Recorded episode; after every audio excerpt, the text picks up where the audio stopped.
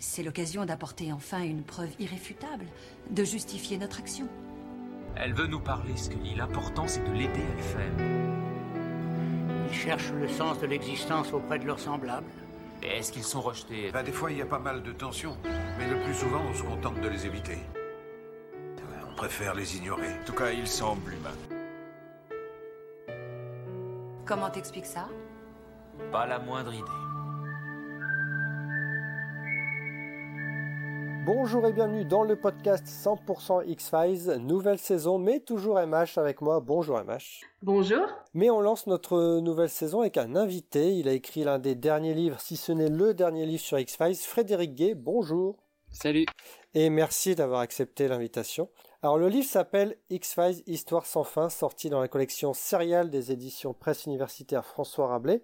On va explorer euh, la série à travers ce livre, c'est même le but premier du livre. Alors d'abord, on va, un peu dresser ton portrait euh, par rapport à la série. Quelle est la place de, la série X-Files dans, dans, ta vie? Est-ce que tu étais un fan? Est-ce que tu l'as regardé comme ça? Bon, j'imagine que non, parce que si tu étais juste un téléspectateur, tu n'aurais pas écrit euh, plus de 300 pages dessus. Mais euh, c'est quoi ta relation avec la série?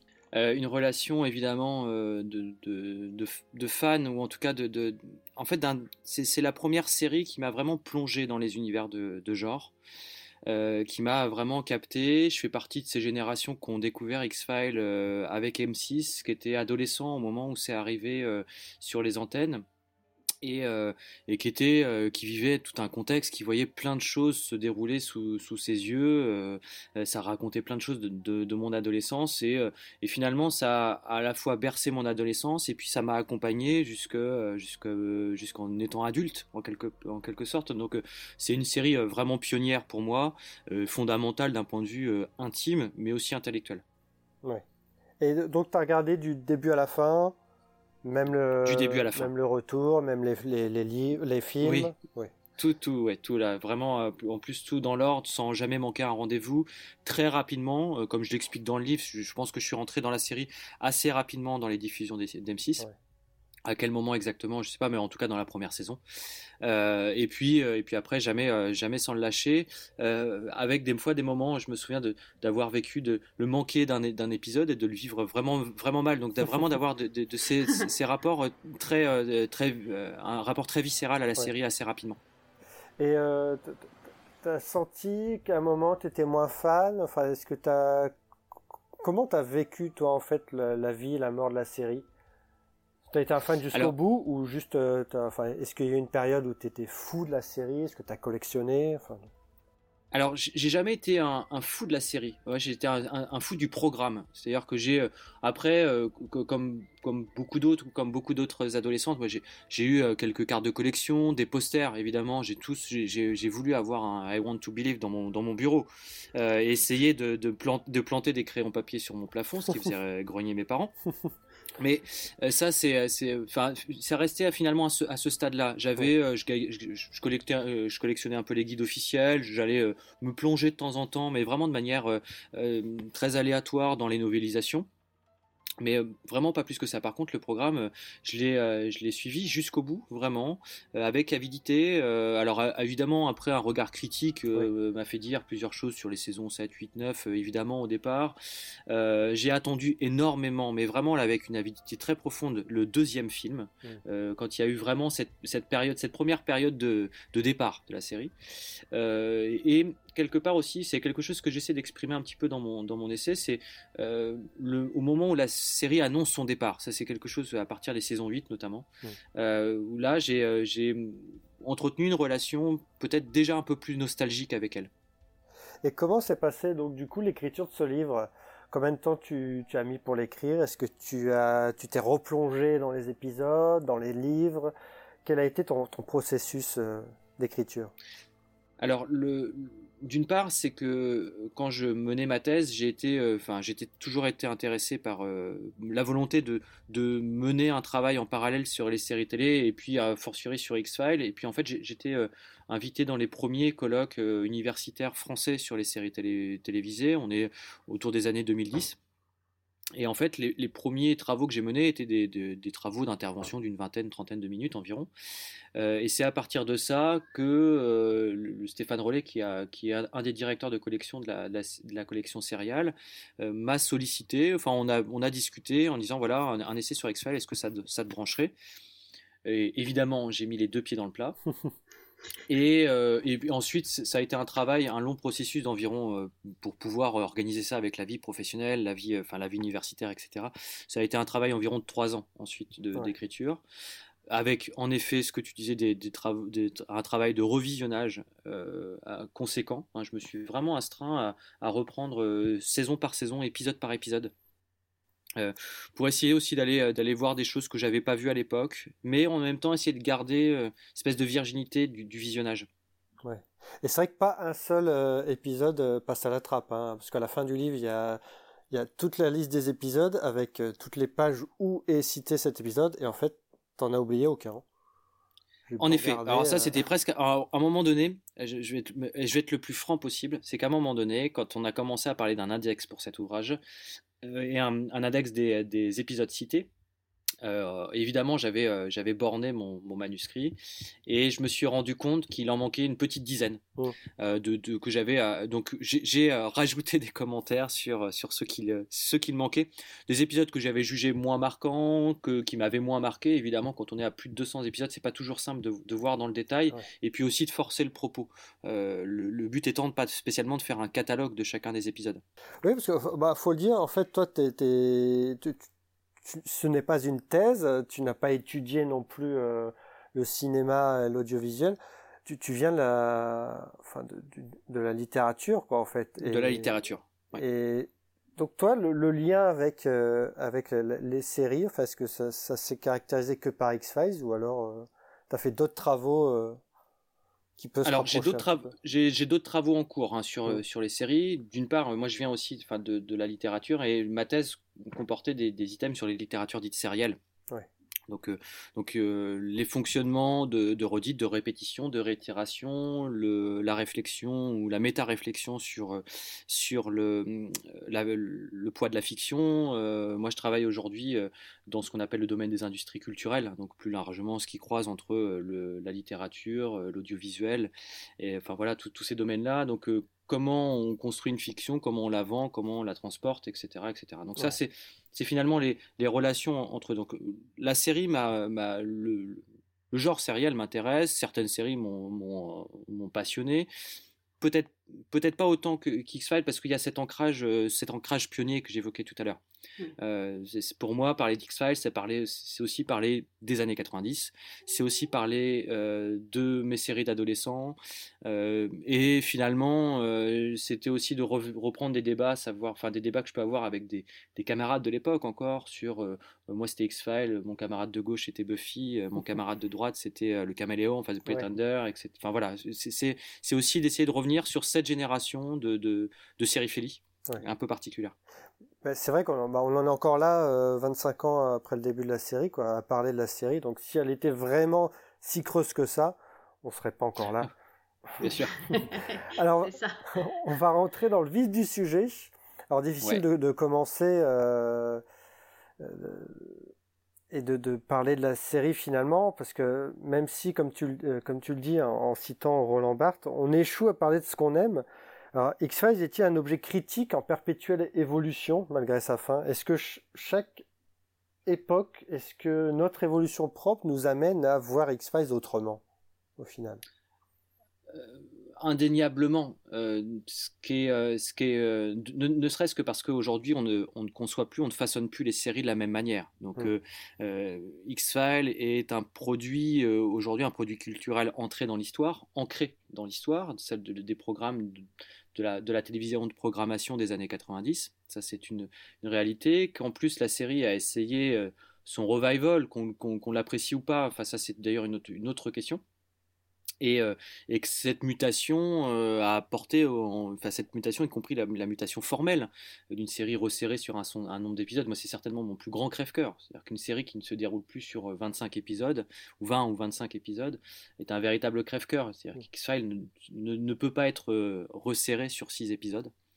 ça, c'est une chose. Et donc, ça, ça dit en effet quelque chose. Après, l'intérêt en effet, on regarde X-Files différemment aujourd'hui. les, jeunes, les jeunes téléspectateurs regardent X-Files différemment aujourd'hui. L'intérêt d'X-Files, c'est quand même sa permanence. Euh, y compris dans des saisons, euh, les saisons euh, récentes, hein, les saisons 10 et 11, qui sont certainement moins bien réussies à tout point de vue, mais qui réussissent tout de même leur, ancrage critique avec la société de leur temps, c'est-à-dire réussissent finalement ce qu'on attend des des productions artistiques euh, de SF spéculaire. Et finalement, euh, ça parle euh, très bien, quasiment même de ce qu'on peut vivre aujourd'hui, en l'occurrence de la pandémie de, de, de, Covid depuis aujourd'hui. Ça parle surtout énormément bien de nos, appréhensions du, du, moment. Mmh, Toi, Emma, quand vu que tu revois la série assez régulièrement, est-ce que tu, tu, te sens évoluer en dehors de la série? C'est-à-dire que ton regard sur la série évolue à chaque fois? Ou pas du tout? Est-ce que tu gardes une sorte de, coffre-fort en te disant non, je pense que la série est comme ça et elle bougera pas? Euh, Alors, euh, personnellement, euh, on grandit en même temps, même si on fait des révisionnages, on grandit, on voit d'autres choses. C'est pour ça que mes, mes, multiples revisionnages, que j'aime revoir la série parce qu'il y a quelque chose de, la Madeleine de Proust et puis il y a quelque chose de, euh, de très actuel. C'est ce que, tu dis aussi dans, dans, ton bouquin, Frédéric, c'est que elle reste, euh, elle est perpétuelle parce que euh, reste ancrée dans, dans des dans les peurs, dans les, dans les problèmes sociaux, sociaux les problèmes qui, balaye tout l'être humain en fait. Et, euh, moi j'aime revoir euh, revoir ça. Et puis euh, comme je dis c'est la, Madeleine de Proust. On a envie de retrouver cet amour qu'on a pour d'autres séries. Je sais pas toi Frédéric si tu as eu après d'autres coups de cœur ou d'autres relations comme ça avec d'autres séries il y a peut-être des séries, euh, moi aussi, il y a des séries qui m'ont beaucoup touchée, mais elles ne m'ont pas touchée autant que, que celle-là. Je ne sais pas si toi, tu as des séries comme ça euh, qui euh, t'ont touchée, mais qui n'est pas. Enfin, moi, j'exprime dans le sens là où je suis tombée amoureuse de la série et c'est le grand amour de ma vie, en fait, en gros. Et, et j'ai des coups de cœur pour d'autres séries, mais pas autant que ça, en fait. Je sais pas si et, en fait, j'irais euh, complètement dans ton sens. C'est-à-dire que euh, moi, sur, sur ce rapport-là, euh, j'ai eu plein d'autres coups de cœur pour des séries, pour des séries que j'apprécie revisionner. Euh, je, revisionne. C'est aussi euh, c'est quelque chose que je mets un peu en scène dans, mon ouvrage. Et ma femme euh, ne regardait pas du tout les séries. Et c'est l'occasion aussi de revenir sur des, d'anciens programmes que je, m'amuse à commenter. On regarde par exemple The Office ces, derniers temps. un programme moi, enfin, complètement en dehors de ce que ce X-Files propose. Mais en effet, il y a une relation toute particulière à X-Files. Moi, c'est aussi quelque chose que j'ai essayé de maintenir et qui paradoxalement aussi a, a amené chez moi une, vraie problématique au moment des revisionnages. C'est-à-dire cette, peur de, cette peur de, de revenir euh, et que ça soit jamais aussi puissant que la, première fois. Ouais. Euh, là, vraiment, quand tu parles de relations amoureuses, c'est le problème de la, de la, première nuit d'amour, en quelque sorte. Euh, et d'être à ce, à ce point-là. Et clairement, moi, c'est à la fois sur le, le début et la fin, et c'est aussi pour ça que je parle de problématiques de la fin, c'est aussi une série que j'ai que j'ai eu du mal à terminer. C'est-à-dire que moi, quand on sait que la, saison 11 va probablement être la dernière, moi, j'ai mhm. mis beaucoup de temps à la terminer mais volontairement. C'est-à-dire que pour moi, c'était une manière de dire je suis en train de choisir le moment où la série mourra en quelque sorte. Oui, oui d'accord. Mais c'est vrai que les attentes, les attentes c'était différentes euh, de l'époque. les, saisons 10 et 11, on sait que ça va être un retour euh, temporaire en fait, qui va avoir une fin plus proche qu'à l'époque quand on regardait la série. Mm. Que nos attentes sont différentes, qu'on a, que la série va être différente aussi, parce qu'elle a été rattrapée un peu par euh, par tout le reste en fait. Elle était en avance sur son temps, mais elle était de moins en moins en avance sur son temps au fil, euh, au fil des saisons. Est-ce qu'elle a gardé quand même une sorte de... Elle ne, pouvait, elle ne pouvait plus être moderne en revenant en fait en saison 10 et 11. Donc il fallait qu'elle s'adapte à, des nouvelles choses. Est-ce que c'est justement parce qu'elle est revenue peut-être un peu trop tard ou dans un, un monde qui a trop changé qu'elle n'a pas fonctionné comme avant? Ah, euh, vaste, vaste question. Moi, je pense que d'une part, l'erreur de la série, c'est de ne pas avoir été ce qu'elle a été. Moi, je pense que, encore une fois, je suis assez arc-bouté sur cette question-là, mais d'une série qui, ne s'installe pas sur le long cours euh, euh, était problématique. C'est-à-dire que on le voit bien sur les, saisons 10 et 11, le, rythme qui est proposé sur l'arc mythologique est, bien trop effréné complètement en dehors de. On a l'impression que Carter a, pris du speed pour écrire ces, épisodes. Euh, euh, et, et, à, la fois en termes scénaristiques, mais aussi en termes, de, en termes filmiques. Euh, c'est une espèce de caméra au point qu'on n'a jamais vu euh, au travers de la série, alors même que la série c'est joué avec, les, avec le faux rythme habituellement, et c'est une de ses vraies pattes euh, stylistiques, mhm. esthétiques, et, et, elle doit installer un temps. Alors il y a quand même, sur les saisons 10 et 11, il y a quand même quelques belles tentatives, il faut aussi le reconnaître, c'est-à-dire que on est sur quelques belles tentatives de l'honneur, moi j'ai j'ai un goût particulier pour le, pour le personnage de, de, Reggie Something, euh, parce que ça raconte aussi quelque chose d'une série qui, qui, qui, qui, nous raconte ce qu'elle qu'elle a été, ce qu'elle essaye d'être encore. Mm-hmm. C'est un peu comme euh, rentrer dans un musée, en fait, quelque part. Et euh, avec tout ce que ça dit de nostalgie, de patrimoine, de, de permanence. Et en même temps, ça dit aussi les séries de genre, Black Mirror et consorts, euh, on, a fait beaucoup de choses avant vous, enfin, sans, vouloir donner la leçon, mais, euh, mais ça, ça dit aussi beaucoup de choses de, cette origine qui a été X-Files, qui est une origine euh, à, tout point, à tout point de vue, enfin, à la fois en, termes de gestion narrative, de gestion de production, de gestion scénaristique, de gestion de franchise. Enfin voilà, enfin, on, a, on a rarement fait plus pionnier que X-Files. Alors, dans la page, euh, page 23, euh, tu, dis que, euh, en, résumé, que X-Files n'existe plus que dans la mémoire maintenant et que, en reprenant finalement les, derniers mots de Mulder dans, The Truth, les morts vivent en nous, donc la série morte vit en nous. Et, finalement, cette nostalgie était notre émotion dominante depuis la fin de la série et que quand la série est revenue, bah, il fallait changer cette émotion. C'est-à-dire que la nostalgie ne pouvait pas être notre biais de, de réception de ces, de ces deux saisons, en fait. Je pense qu'en effet, il y a, y, y a, un biais, il y a un biais incontournable. la nostalgie euh, sur X-Files est un biais, enfin, un biais incontournable, d'autant plus que la série, déjà dans les, dans les neuf premières saisons, est une série qui se regarde à un moment donné. Hein, son principe postmoderne, sa, sa construction, son, propre, son propre sens du décalage par rapport à ses codes narratifs, ses codes euh, stylistiques fait que déjà c'est une série qui se regarde évoluer, avancer. Et, euh, c'est en ça d'ailleurs que c'est un, élément pionnier. Donc euh, évidemment, le, sentiment de départ et la nostalgie qu'il génère est déjà euh, finalement diffusé dans les saisons 8 et 9. Hein. les annonces de départ sont quand même de plus en plus franches du côté de la Fox, enfin de, de fin de programmation. Et donc après, ça, crée. En fait, autant la nostalgie, il faut l'utiliser, mais il faut éviter de tomber dans quelque chose de trop volontairement suranné. Euh, c'est ça la difficulté. Euh, moi, j'ai bien aimé, euh, quelque part, dans la saison 10, la capacité que la, série a à nous montrer ou remontrer ce qu'elle a été et la tentative de la saison 11 d'essayer d'avancer de nouveau. Il faut, reconnaître que c'est un peu ça meurt un peu dans l'œuf. C'est bah, vrai que la, nostalgie joue des deux côtés, de notre part et de la part de la série aussi quoi. C'est-à-dire mmh. est-ce qu'on doit avancer, est-ce qu'on doit regarder ce qu'on a fait? Enfin, c'était quand même euh, compliqué en même temps. disons que euh, la saison 10 et 11 est-ce que tu la vois comme ça Mais euh, c'est euh, la nostalgie, mais en même temps, c'est la série qui se regarde elle-même, en fait. Hein, qui, elle a toujours fait ça dans, certains épisodes qu'on appelle décalés. Elle, avait toujours ce côté, euh, ce contre-pied qu'elle prenait de. Elle s'observait elle-même pour, pour rendre quelque chose. je pense que la saison 10 et 11, c'est un peu ça.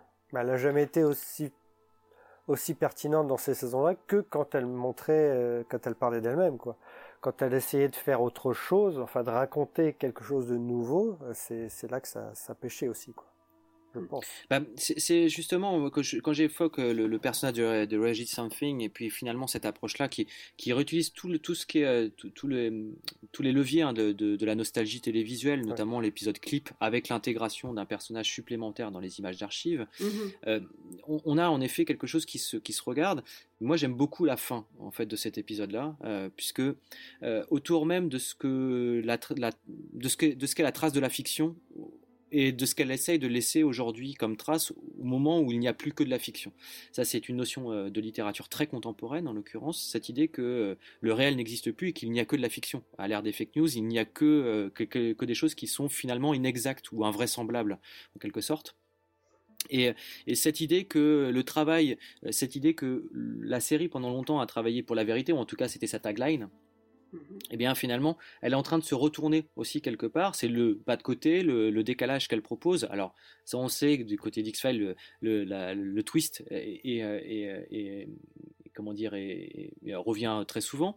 Mais cette, cette idée que bah, finalement le travail sur la fiction et la capacité que la fiction critique a eu pendant euh, des années, là, il faut pouvoir la réutiliser. Et c'est à ce moment-là quand même que, au moment où elle explique ce qu'elle s'est bornée à faire, a une utilité toute contemporaine. Mmh y compris quand on y dit que la série est has -been. Ouais. Parce que finalement, c'est pas vraiment les frontières du réel qu'on nous montrait, c'était plutôt les frontières du visible, parce qu'il n'y a rien de plus réel que la série finalement, que tout ce qu'elle racontait. Bien sûr. Ah, ça, c'est les mêmes. moi, c'est l'un des, des, des, des, propos de mon, de mon essai, c'est plutôt les frontières de la fiction. Ouais. Euh, donc de, ce qui relève de, du domaine de l'imaginaire et du réel, mais c'est une série très très, très ancrée dans le réel, bien plus que ce qu'on a pu dire d'elle, euh, y compris dans les années 90.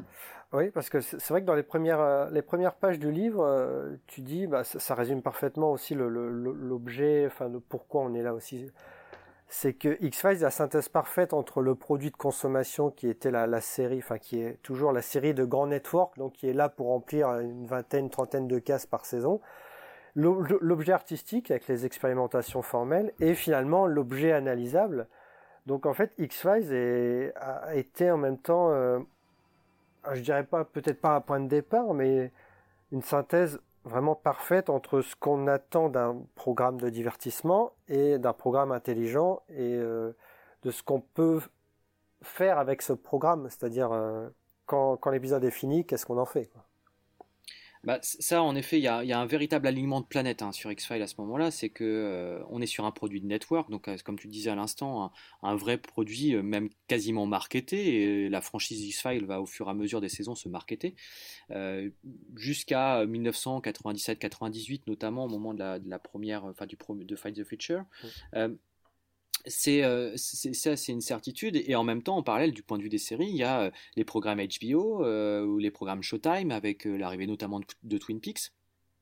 Et X-Files se, se, situe à la fois comme une synthèse des différents âges d'or des séries 60, 70, 80, et puis les dérivations qui sont les modifications du cadre, du cadre télévisuel nord-américain.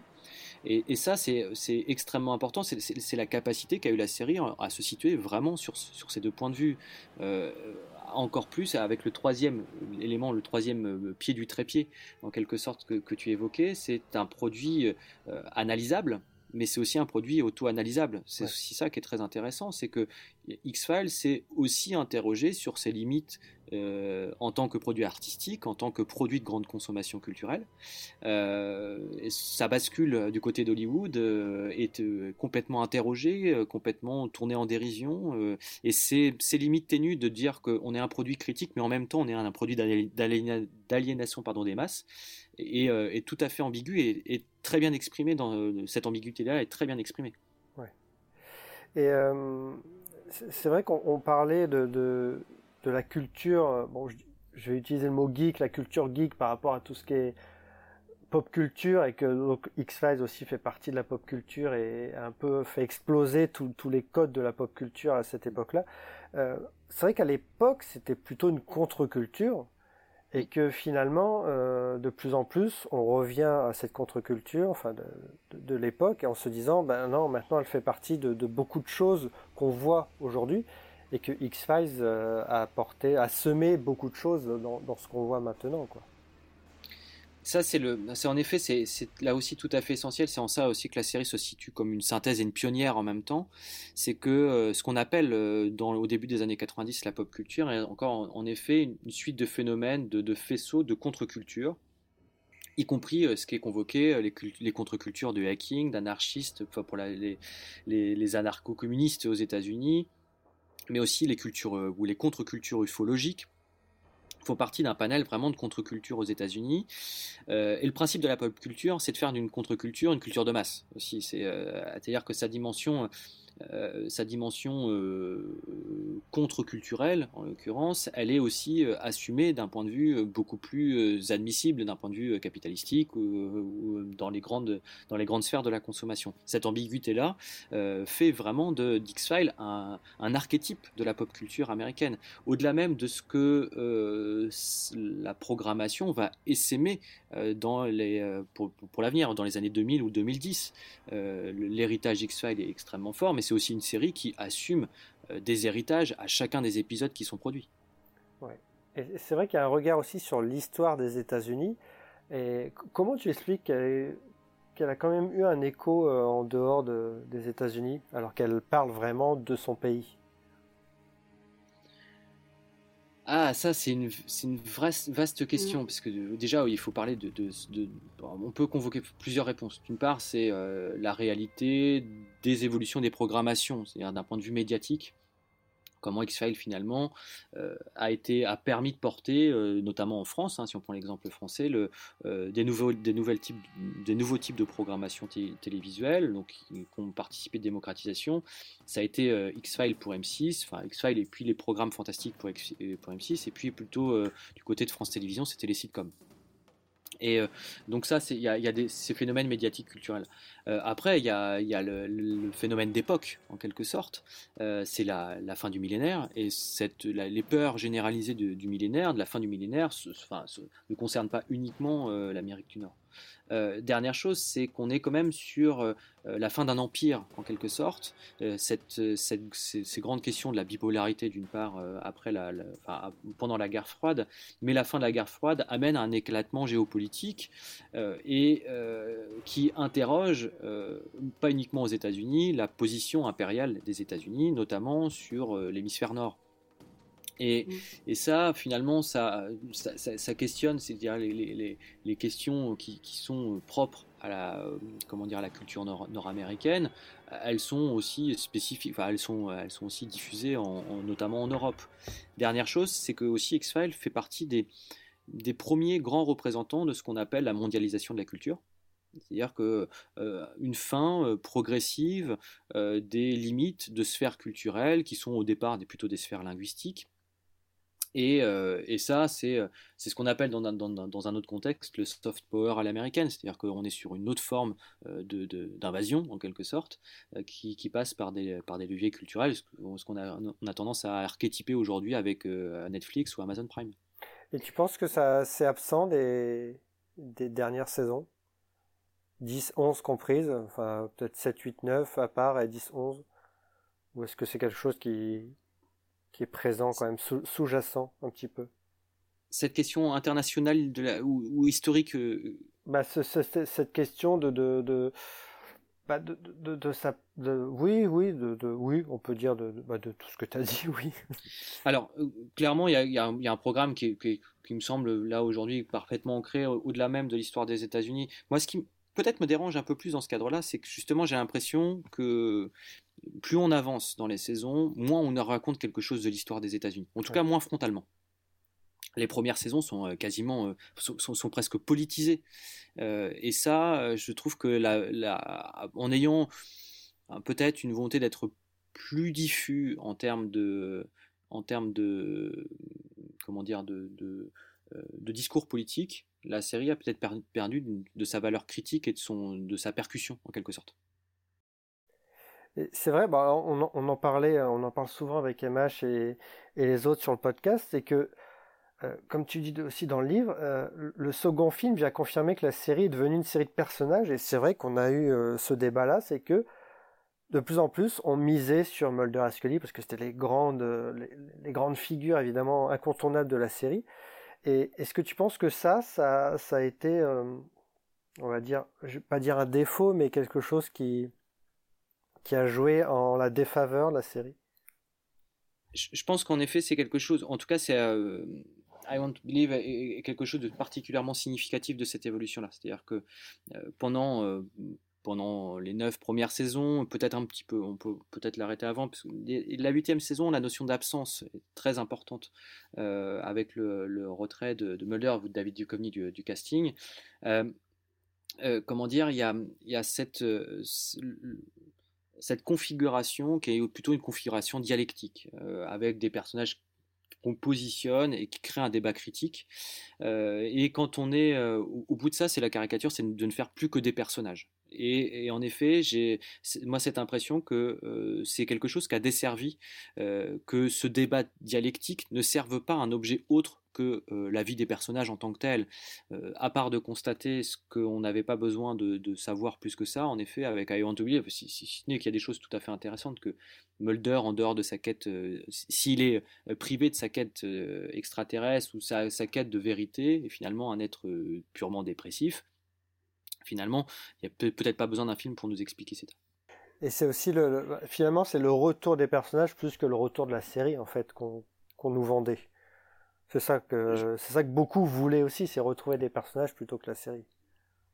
Ça renvoie à la, nostalgie qu'on exprimait tout à l'heure. Hein. C'est cette, idée du compagnonnage, en quelque sorte, cette idée d'être accompagné, par des, mais puis d'essayer de voir euh, des évolutions de personnages. Moi, ce qui m'intéresse quand même dans, le deuxième film, c'est euh, d'essayer de voir comment on a essayé de faire évoluer des personnages.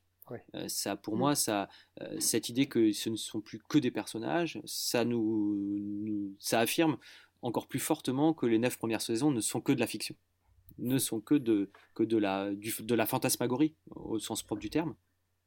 Euh, ça affirme de ce côté-là, d'autant plus que euh, finalement, euh, on n'est plus à des, personnages qui sont en attente de fin du monde, en quelque sorte. Ce, film-là, enfin, toi, comment tu l'as, tu l'as trouvé au final? Dans un regard purement de spectateur. Ouais, j'étais, j'étais content d'un vrai retour de la photographie, d'une vraie photo exfalienne. Moi, je trouve que la, la, photo est vraiment réussie dans le film. Euh, le, choix d'un clair-obscur plus plus qui est, joué hein, par les décors, euh, décors sous la neige, vraiment très réussi. Euh, c'est-à-dire que la série nous montre, à le, la franchise nous montre à ce, à ce moment-là ce qu'elle a, ce a réussi à faire de mieux pratiquement avec les Loners. donc, donc ça, c'est une bonne chose. Après, en termes d'intrigue, c'est pas très réussi et le film surtout se finit plutôt mal l'impression qu'il est fini à la va-vite, alors que justement il y a quelque chose d'un faux rythme au départ qui est plutôt intéressant. Euh, on est vraiment toujours dans l'attente d'une enquête qui avance euh, sans vraiment avancer. Euh, ça, c'est plutôt intéressant. Et puis, pour aller dans le sens de ce qu'on disait sur les personnages, c'est le, sort qu'on fait aux personnages secondaires, qui moi qui me dérange plus. Ouais. C'est qui sont qui sont vraiment purement des pis-aller.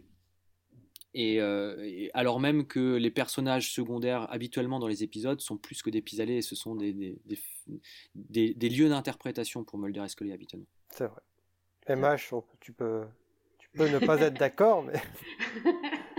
bah oui, on en avait déjà discuté. Pour moi, pour moi au bout d'un moment, la série s'essoufflait au niveau, euh, au niveau des histoires. Et puis on s'attachait aux personnages, donc on avait envie de, euh, d'avoir un même si on a quelques backgrounds, euh, l'histoire de Mulder avec, euh, avec l'enlèvement de sa sœur, euh, son père impliqué dans, la, le, syndicat, etc., on a envie quand même de voir les, personnages évoluer, voir comment ils mûrissent, comme ils...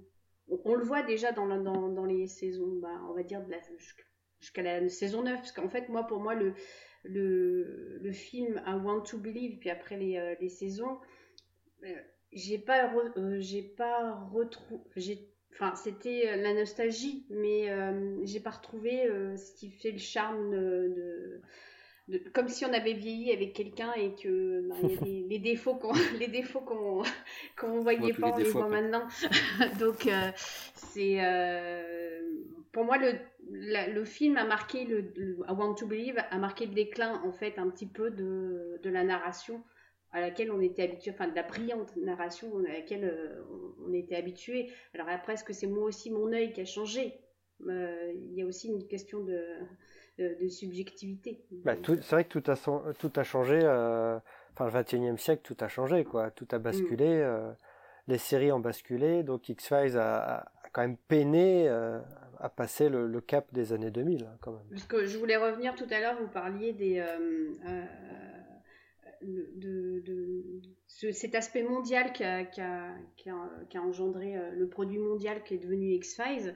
il y a aussi ce côté, je me souviens à, l'époque, ce qui a porté X-Files, qui a pu sortir en fait du domaine des États-Unis finalement, qu'il a sorti un petit peu aussi euh, du fait qu'elle était moins consensuelle que, toutes, les, autres séries auparavant. Bon, il y avait quelques séries qui, sortaient un peu du lot. On a parlé de Twin Peaks, je pense à Code Quantum, euh, où, euh, où, il y avait quelque chose de, différent. c'est quand même, le, je me souviens très bien, c'était que c'était porté par les universitaires, les toute la classe un peu intellectuelle à l'époque, que ce soit aux États-Unis, en France, en Europe, où on disait cette, cette série, je pense qu'elle serait pas, elle serait pas la série phénomène qu'elle serait si on n'avait pas eu quand même ce, ce type de, de, retour parce que la série euh, à cette époque je me souviens c'est quand tu regardais une série c'était la honte de se dire qu'on était on était fan de série de regarder la télé on, on, on, sabotissait devant euh, bon il y avait des séries qui n'étaient pas non plus des, des grandes ah oui, on, vient de loin, c'est sûr. Voilà. Et en fait, euh, est-ce que mm, X-Files n'est pas aussi sorti euh, de tout ça à cause de cette, euh, de ces, bah, de, de, ce soutien en fait. De, Voilà, de ce soutien, de cette catégorie sociale qui a soutenu une série alors que c'était pas bien vu à l'époque c'est, à mon sens, c'est une histoire de un peu de vase communicant. En effet, euh, moi, quand je, comme j'essaye aussi de le dire dans, dans, mon essai, c'est que euh, X-Files est certainement, encore une fois, une des pionnières dans ce qu'on appelle, ce qu'on a appelé au début des années 2000, euh, 2010 ensuite, les artiséries, donc les, les séries à dimension artistique qui permettait de distinguer des programmes ambitieux, de programmes, tu parlais de, ce qui précédait avant des, séries euh, réganiennes, mais c'est aussi les séries réganiennes qu'on avait en France quand on avait MacGyver, l'agence touriste, quelque chose comme ça, qui étaient vraiment euh, des séries typiques des années 80, qu'on était les seuls programmes qu'on avait, sachant qu'il y avait déjà des, quelques programmes HBO par exemple qui avaient euh, modifié un peu les, lignes, hein, donc on, peut mm peut retourner, on peut refaire l'histoire en quelque sorte. En mmh effet, moi, il y, a, deux choses. Au-delà même de, du soutien d'une forme d'intelligentsia intellectuelle euh, sur, euh, sur X-Files, il y a aussi euh, son envers, et c'est en ça que c'est un phénomène. C'est-à-dire que c'est aussi une série qui a fait publiquement dans, le, dans, le, dans les grands lieux communs énormément parler. C'est-à-dire qu'on a accusé X-Files, y compris en France, et peut-être même à commencer par la France, d'être un programme d'extrême droite, mmh. d'être un programme complotiste qui engrainait euh, un certain nombre de peurs de son époque. Enfin, on, lui a fait dire tout, tout et n'importe quoi. C'est cette série qui faisait croire aux gens que les extraterrestres existaient, qui est, qui est accompagnée d'une époque. C'est-à-dire que c'est aux mêmes époques qu'on a vu des émissions portées par Jacques Pradel, où on remontrait mm-hmm. les vidéos de Roswell, euh, où on voyait des magazines arriver sur le marché français. Hein. Moi, j'évoque Factor X, par exemple, dans le, voilà, qui, était un, grand blockbuster de l'édition euh, de l'édition anglaise. Et euh, c'est tout un phénomène d'époque. Alors, il y, a des raisons euh, sociales, sociétales à tout ça. Euh, X-Files les a peut-être accélérées, mais surtout les a questionnées. Et c'est aussi c'est pas uniquement d'avoir été porté par des intellectuels que d'avoir intégré des paroles intellectuelles à son propre discours, d'avoir intégré une forme critique par rapport au monde qui l'environnait. Et ça, c'est ce que peut faire le plus, de plus pertinent, en quelque sorte, les programmes ou euh, la production euh, fantastique, en l'occurrence, d'avoir une force vive avec le monde de son, de son époque.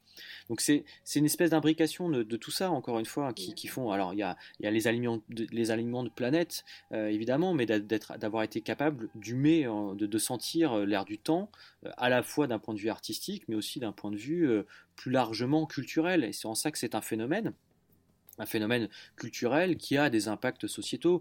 Moi, j'évoque un cas qui est plus presque de l'ordre de l'anecdote, mais le, cas du syndrome X-Files, c'est-à-dire cette capacité d'un programme qui va donner de l'urticaire à des élèves. C'est vrai, j'avais totalement oublié ça. En, en, relisant, je fais, mais oui, c'est vrai, c'est vrai, c'était fou ça. Sachant que c'est enfin, l'histoire comme quoi c'est aussi important que ça, ça a été euh, commenté dans le, le numéro de dermatologie que, que j'évoque. C'est l'un des premiers syndromes qui est commenté dans cette revue. En l'occurrence, c'est presque c'est presque euh, ça, dépasse largement les, les, bornes d'un programme et, et, encore une fois d'un phénomène. On pourrait évoquer les, les comment dire, les communautés de fans qui se sont développées en même temps qu'Internet, évidemment, sur, cette, sur ces périodes-là. Mais il y a tout qui est, qui est fait pour accompagner ça. C'est-à-dire que c'est un produit qui est complètement dans l'air du temps à ce moment-là. Et puis, oui, elle a, elle a eu de l'influence. Et donc on a commencé à en parler, et donc finalement quand on en parle, elle a encore plus d'influence. Après on s'intéresse à elle, et au final c'est aussi ça, c'est un soufflet aussi qui retombe, c'est que plus on va s'intéresser à elle, plus on va montrer aussi qu'elle euh, qu'elle est dans une période soit positive, soit négative, quoi. C'est un double tranchant, comme tous les objets qu'on qu'on met un peu sous le prisme, sous la loupe, euh, au bout d'un moment, oui, c'est sûr, c'est sûr. Et c'est une série qui finalement aussi a été, euh, là pionnière aussi à des, programmes qui, seront des programmes sériels des années 2000 notamment. Elle a été très très poreuse à la critique, euh, d'utiliser la programmation, la, scénarisation aussi comme réponse à la critique. Donc euh, cette idée que euh, la série c'est ce qu'il y a de magique avec le, format sériel, c'est qu'il est imbriqué dans la réalité. Euh, on passe de la série à la réalité, on revient à la série. Enfin, je veux dire, il est, elle est, la consommation est tressée automatiquement avec avec avec notre quotidien. Et finalement, tout ça est dans la production, tout ça est, fait de dans un continuum qui est extrêmement intéressant. Et ça, la, série le, dit très très bien. D'autant plus qu'elle se, elle, s'étale vraiment sur un nombre conséquent d'années, d'épisodes. Euh, et euh, ça, comme on le fait plus du tout, mais même à l'époque, comme on l'a peu fait euh, pour l'époque. Alors avant de terminer, on avait une question, enfin MH avec une question. La question qu'on pose à, pratiquement tout le monde. À tout le monde. Es-tu shipper, Noromo ou fan-sitter? Ah, on l'a perdu. Ouais. fan-sitter, voilà. Ouais, plutôt en fait, la, romance en tant que telle m'a jamais intéressé. C'est en, ça que la, la, vraie réponse. Par contre, je trouve ça très intéressant ce que ça a pu créer comme euh, lieu de possible, comme j'essaie de l'exprimer aussi dans, le livre. Mhm. Euh, c'est euh, les tensions que ça crée, ce qu'on essaye d'éviter en quelque sorte quand on est créateur de la série. Et ce que moi, ce que je trouve très intéressant, c'est la, construction d'un duo, d'un couple et d'une dialectique, en gros, quelque chose de beaucoup plus intellectuel que ça.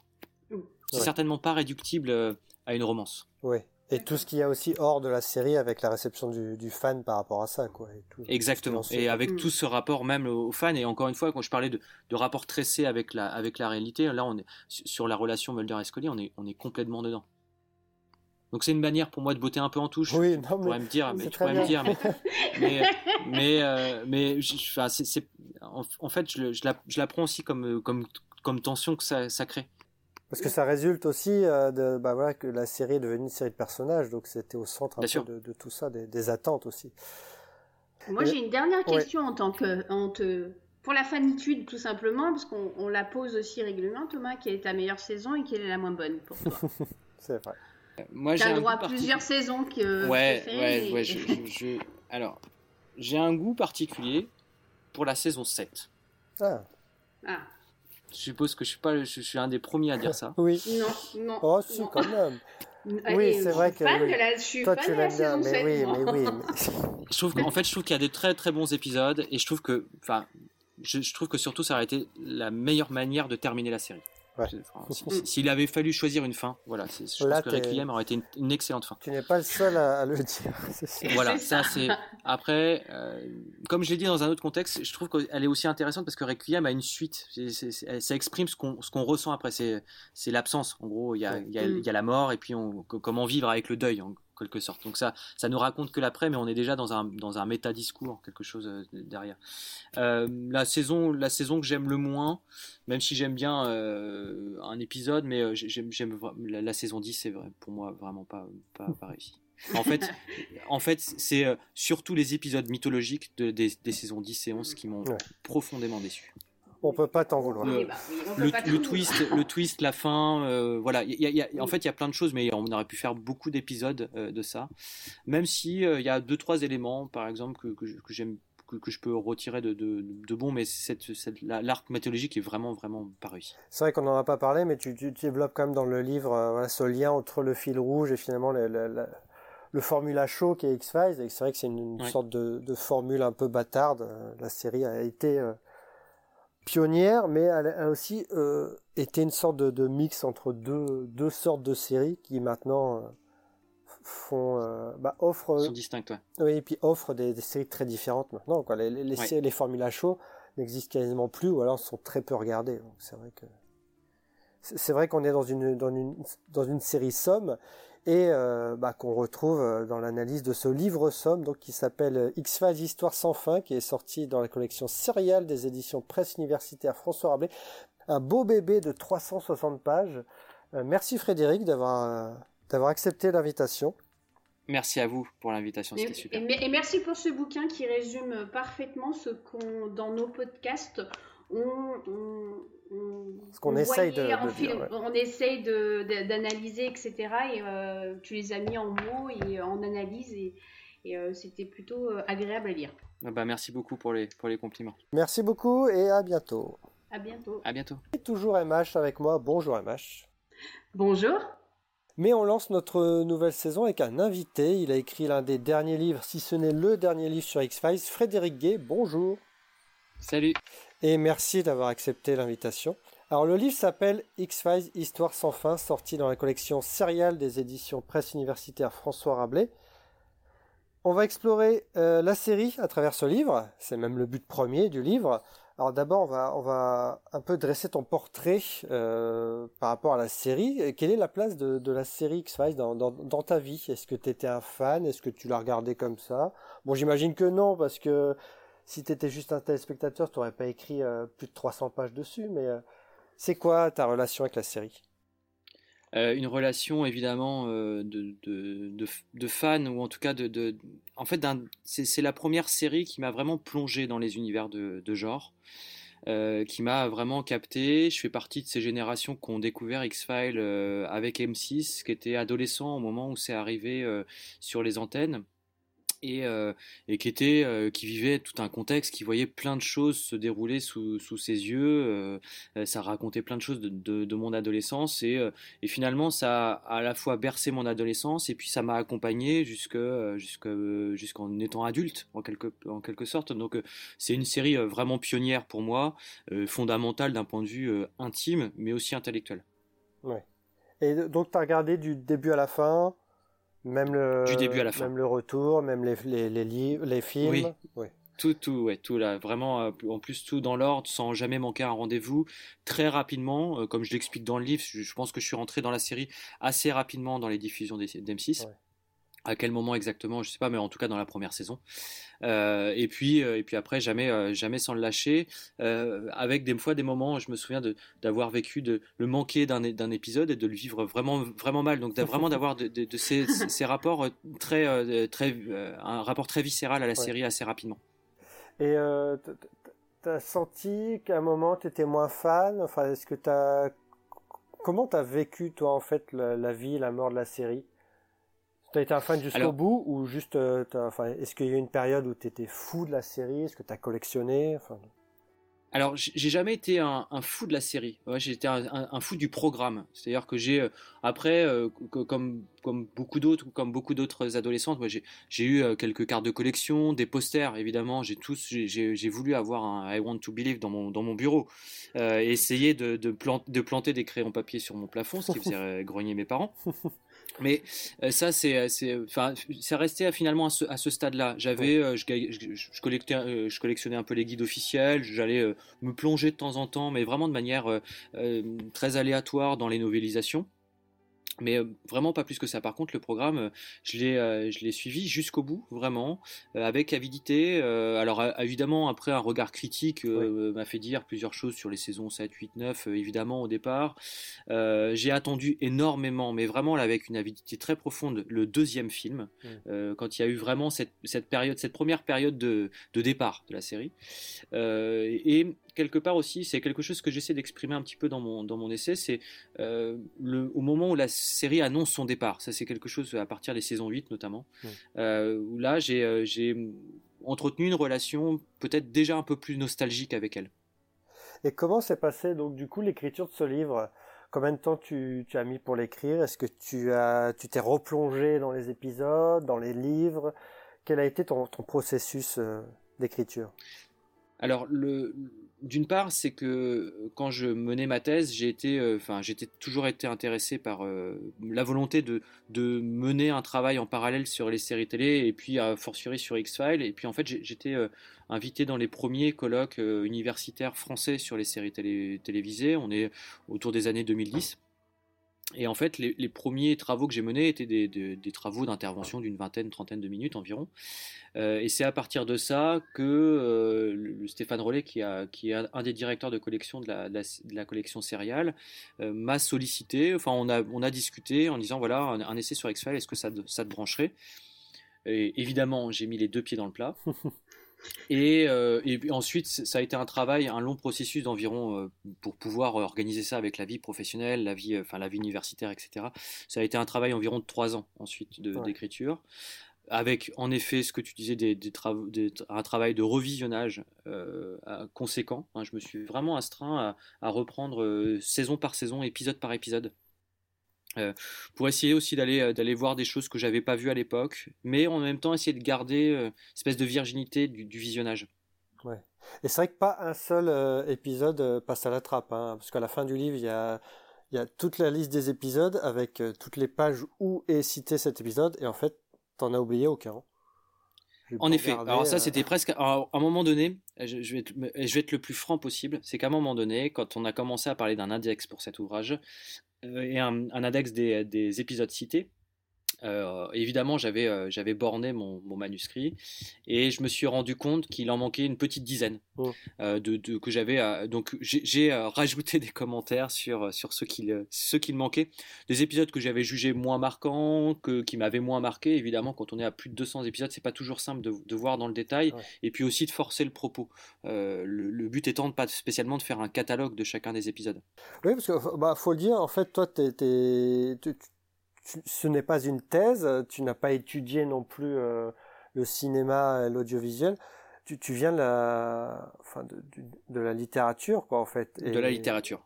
Et donc toi, le, lien avec euh, avec les séries, enfin, est-ce que ça, ça s'est caractérisé que par X-Files ou alors euh, tu as fait d'autres travaux alors j'ai d'autres travaux, j'ai, d'autres travaux en cours hein, sur, euh, sur les séries. D'une part, moi je viens aussi de, de la littérature et ma thèse comportait des, des items sur les littératures dites sérielles. Donc, euh, donc euh, les fonctionnements de, de redite, de répétition, de réitération, le, la réflexion ou la méta-réflexion sur, euh, sur le, le poids de la fiction. moi, je travaille aujourd'hui dans ce qu'on appelle le domaine des industries culturelles, donc plus largement ce qui croise entre la littérature, l'audiovisuel, et enfin voilà, tous ces domaines-là. Donc comment on construit une fiction, comment on la vend, comment on la transporte, etc. etc. Donc ça, c'est, c'est finalement les, les, relations entre... Donc la série, m'a, le, le, genre sériel m'intéresse, certaines séries m'ont, m'ont, m'ont passionné, peut-être, peut-être pas autant que X-Files parce qu'il y a cet ancrage, cet ancrage pionnier que j'évoquais tout à l'heure. Mm. Euh, pour moi, parler d'X-Files, c'est, parler, c'est aussi parler des années 90, c'est aussi parler euh, de mes séries d'adolescents, euh, et finalement, c'était aussi de reprendre des débats, savoir, enfin des débats que je peux avoir avec des, des camarades de l'époque encore, sur moi c'était X-Files, mon camarade de gauche c'était Buffy, mon camarade de droite c'était le Caméléon, enfin The Pretender, etc. Enfin voilà, c'est, c'est, aussi d'essayer de revenir sur cette génération de, de, de séries Feli, un peu particulière. Bah, c'est vrai qu'on bah, on en est encore là, 25 euh, ans après le début de la série, quoi, à parler de la série. Donc si elle était vraiment si creuse que ça, on serait pas encore là. Bien sûr. Alors, on va rentrer dans le vif du sujet. Alors difficile de, commencer euh, euh, et de, parler de la série finalement, parce que même si, comme tu, comme tu le dis en, citant Roland Barthes, on échoue à parler de ce qu'on aime, X-Files est-il un objet critique en perpétuelle évolution malgré sa fin? Est-ce que chaque époque, est-ce que notre évolution propre nous amène à voir X-Files autrement, au final? Euh, Indéniablement, euh, ce qui est, euh, ce qui est ne, serait-ce que parce qu'aujourd'hui on ne, on ne, conçoit plus, on ne façonne plus les séries de la même manière. Donc mm.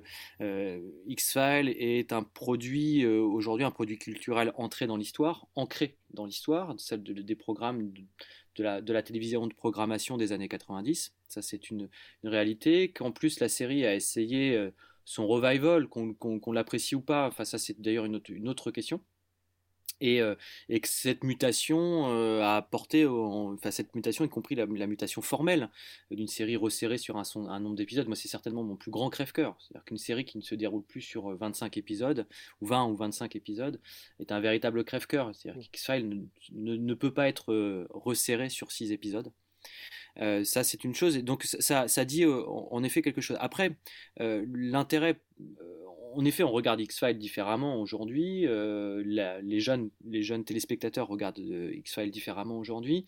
L'intérêt d'X-Files, c'est quand même sa permanence.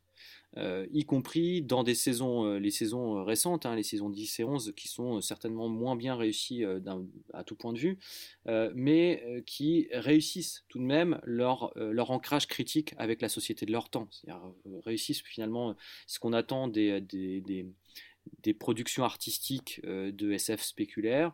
Et finalement, euh, ça parle euh, très bien, quasiment même de ce qu'on peut vivre aujourd'hui, en l'occurrence de la pandémie de, de, de, Covid depuis aujourd'hui. Ça parle surtout énormément bien de nos, appréhensions du, du, du, moment. Mmh, Toi, Emma, quand vu que tu revois la série assez régulièrement, est-ce que tu, tu, te sens évoluer en dehors de la série? C'est-à-dire que ton regard sur la série évolue à chaque fois? Ou pas du tout? Est-ce que tu gardes une sorte de, coffre-fort en te disant non, je pense que la série est comme ça et elle bougera pas? Euh, Alors, euh, personnellement, euh, on grandit en même temps, même si on fait des révisionnages, on grandit, on voit d'autres choses. C'est pour ça que mes, multiples revisionnages que j'aime revoir la série parce qu'il y a quelque chose de, de, la Madeleine de Proust et puis il y a quelque chose de, euh, de très actuel. C'est ce que, tu dis aussi dans, ton bouquin, Frédéric, c'est que elle reste, euh, elle est perpétuelle parce que euh, elle reste ancrée dans, les peurs, dans les, dans les problèmes sociaux, sociaux les problèmes qui, balaye tout l'être humain en fait. Et, euh, moi j'aime revoir euh, j'aime revoir ça. Et puis euh, comme je dis c'est la, Madeleine de Proust. On a envie de retrouver cet amour qu'on a pour d'autres séries. Je sais pas toi Frédéric si tu as eu après des d'autres coups de cœur ou d'autres relations comme ça avec d'autres séries il y a peut-être des séries, euh, moi aussi, il y a des séries qui m'ont beaucoup touchée, mais elles m'ont pas touchée autant que, que celle-là. Je sais pas si toi, tu as des séries comme ça euh, qui euh, t'ont touchée, mais qui n'est pas. Enfin, moi, j'exprime dans le sens là où je suis tombée amoureuse de la série et c'est le grand amour de ma vie, en fait, en gros. Et, et j'ai des coups de cœur pour d'autres séries, mais pas autant que ça, en fait. Je sais pas et, en fait, j'irais euh, complètement dans ton sens. C'est-à-dire que euh, moi, sur, sur ce rapport-là, euh, j'ai eu plein d'autres coups de cœur pour des séries, pour des séries que j'apprécie revisionner. Euh, je, revisionne. Ou... C'est aussi euh, c'est quelque chose que je mets un peu en scène dans, mon ouvrage. Et ma femme euh, ne regardait pas du tout les séries. C'est l'occasion aussi de revenir sur des, d'anciens programmes que je, je, m'amuse à commenter. On regarde par exemple The Office ces, derniers temps. un programme moi, enfin, complètement en dehors de ce que ce X-Files propose. Mais en effet, il y a une relation toute particulière à X-Files. Moi, c'est aussi quelque chose que j'ai essayé de maintenir et qui, paradoxalement aussi, a a amené chez moi une, vraie problématique au moment des revisionnages. C'est-à-dire cette peur de, cette peur de, de revenir euh, et que ça soit jamais aussi puissant que la, première fois. Ouais. Euh, là, vraiment, quand tu parles de relations amoureuses, c'est le problème de la, de la, première nuit d'amour, en quelque sorte, euh, et d'être à ce, à ce point-là. Et clairement, moi, c'est à la fois sur le, le début et la fin, et c'est aussi pour ça que je parle de problématique de la fin, c'est aussi une série que j'ai euh, que j'ai eu du mal à terminer. C'est-à-dire que moi, quand on sait que la, saison 11 va probablement être la dernière, moi j'ai mhm. mis beaucoup de temps à la terminer. Mais volontairement. C'est-à-dire que pour moi, c'était une manière de dire euh, je suis en train de choisir le moment où la série mourra, en quelque sorte. Oui, d'accord. Mais c'est vrai que les attentes, les attentes étaient différentes euh, de l'époque. Les, saisons 10 et 11, on sait que ça va être un retour temporaire, en fait qui va avoir une fin plus proche qu'à l'époque quand on regardait la série, mm. que nos attentes sont différentes, qu'on a que la série va être différente aussi, parce qu'elle a été rattrapée un peu par euh, par tout le reste en fait. Elle était en avance sur son temps, mais elle était de moins en moins en avance sur son temps au fil euh, au fil des saisons. Est-ce qu'elle a gardé quand même une sorte de elle ne pouvait elle ne pouvait plus être moderne en revenant en fait en saison 10 et 11. Donc fallait qu'elle s'adapte à, à, des nouvelles choses. Est-ce que c'est justement parce qu'elle est revenue peut-être un peu trop tard ou dans un, un monde qui a trop changé qu'elle n'a pas fonctionné comme avant? Ah, euh, vaste, vaste question. Moi, je pense que d'une part, l'erreur de la série, c'est de ne pas avoir été ce qu'elle a été. Moi, je pense que, encore une fois, je suis assez arc-bouté sur cette question-là, mais d'une série qui, ne s'installe pas sur le long cours. Euh, euh, était problématique, c'est-à-dire que on le voit bien sur les, saisons 10 et 11, le, rythme qui est proposé sur l'arc mythologique est, est, bien trop effréné complètement en dehors de. On a l'impression que Carter a, pris du speed pour écrire ces, épisodes. Euh, euh, et, et, à, la fois en termes scénaristiques, mais aussi en termes, de, en termes filmiques. Euh, c'est une espèce de caméra au point qu'on n'a jamais vu euh, au travers de la série, alors même que la série c'est joué avec, les, avec le faux rythme habituellement, et c'est une de ses vraies pattes euh, stylistiques, mhm. esthétiques, et, et, elle doit installer un temps. Alors il y a quand même, sur les saisons 10 et 11, il y a quand même quelques belles tentatives, faut aussi le reconnaître, c'est-à-dire que on est sur quelques belles tentatives de l'honneur. Moi j'ai j'ai un goût particulier pour le, pour le personnage de, de, Reggie Something, euh, parce que ça raconte aussi quelque chose d'une série qui, qui, qui, qui, nous raconte ce qu'elle qu'elle a été, ce qu'elle essaye d'être encore. Mm-hmm. C'est un peu comme euh, rentrer dans un musée, en fait, quelque part.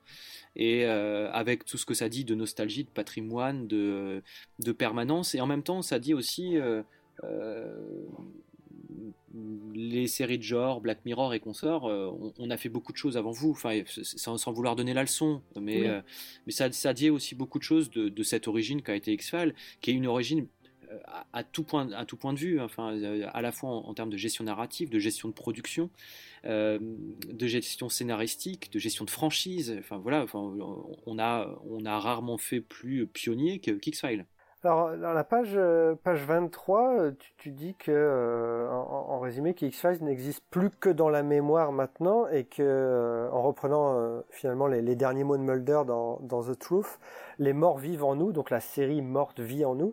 Et, finalement, donc, cette nostalgie était notre émotion dominante depuis la fin de la série et que quand la série est revenue, bah, il fallait changer cette émotion.